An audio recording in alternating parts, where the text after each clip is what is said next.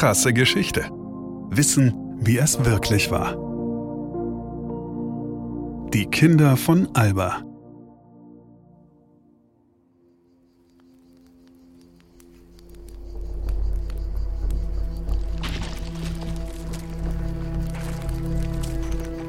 Pietro stehen die Tränen in den Augen. Der Konditor aus der norditalienischen Stadt Alba, nicht weit der französischen Grenze zwischen Mittelmeer und Turin, ist verzweifelt. Der Krieg ist vorbei. Italien vom faschistischen Terror befreit. Aber das Land liegt am Boden. Es mangelt an allem, vor allem an Lebensmitteln. Und natürlich sind es die Kinder, sind es immer die Bambini, die besonders betroffen sind. Viele, viele leiden an Unterernährung. Pietro sieht es täglich in den Straßen seiner Stadt. Ausgezerrte Körperchen, zitternd und hohlwangig, blass und mit dunklen Ringen unter den Kinderaugen. Etliche sind in seiner Nachbarschaft bereits gestorben. Wenn nicht unmittelbar am Hunger, dann oft indirekt, weil ihre entkräfteten Körper sich nicht gegen Krankheiten wehren können.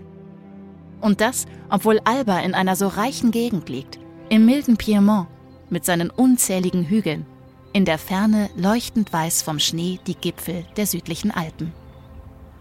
Die alte Stadt, die einst sogar eine eigene stolze Republik war, ist umgeben von fruchtbaren Feldern und Gärten. Obst, Wein und Nüsse wachsen und gedeihen im günstigen Klima und auf den satten Böden eigentlich wie von selbst.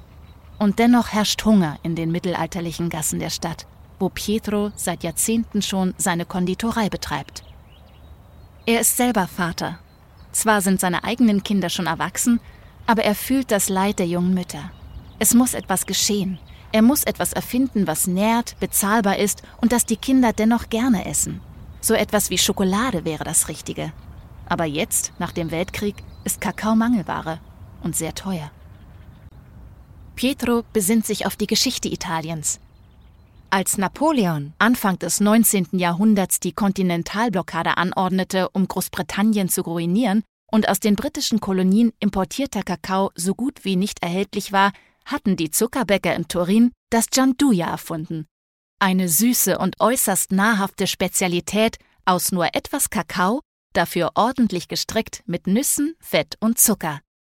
So etwas will Pietro auch. Gemeinsam mit seinem Bruder Giovanni entwickelt er ein Rezept, in dem er den größten Teil der Kakaobohnen durch Haselnüsse ersetzt, die in Piemont reichlich wachsen.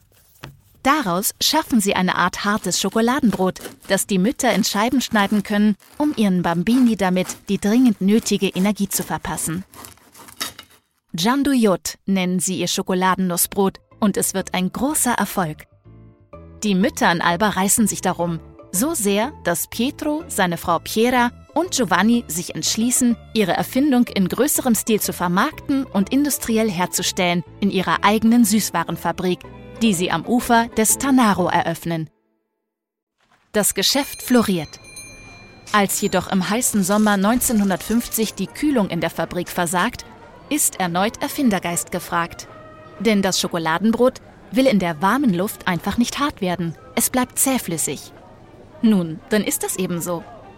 Michele Ferrero, der Sohn des inzwischen verstorbenen Pietro, füllt die cremig weiße Schokoladennussmasse kurzerhand in Gläser, Deckel drauf und verkauft die dunkle Paste als süße Supercrema, ebenfalls mit durchschlagendem Erfolg.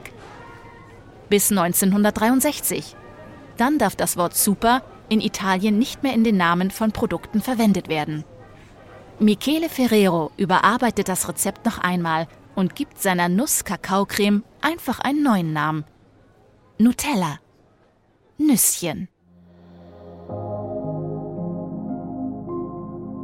Krasse Geschichte ist eine Produktion von Krane und Rabe im Auftrag von RTL Plus Musik. Autor Christoph Azone. Gesprochen von Ina Wagler. Produktion, Redaktion und Regie Christoph Azone Denise Köppen, Katrin Rath, Ina Wagler, Sabrina Gottschild-Vetter und Markus Krane. Ton und Schnitt Benjamin Sammer, Lukas Wieland, Jean Leclerc, Axel Rabe und Markus Krane. Falls es euch gefallen hat und ihr keine weiteren Folgen verpassen wollt, freuen wir uns, wenn ihr diesen Podcast abonniert und weiterempfehlt. Danke fürs Zuhören. Bis zum nächsten Mal.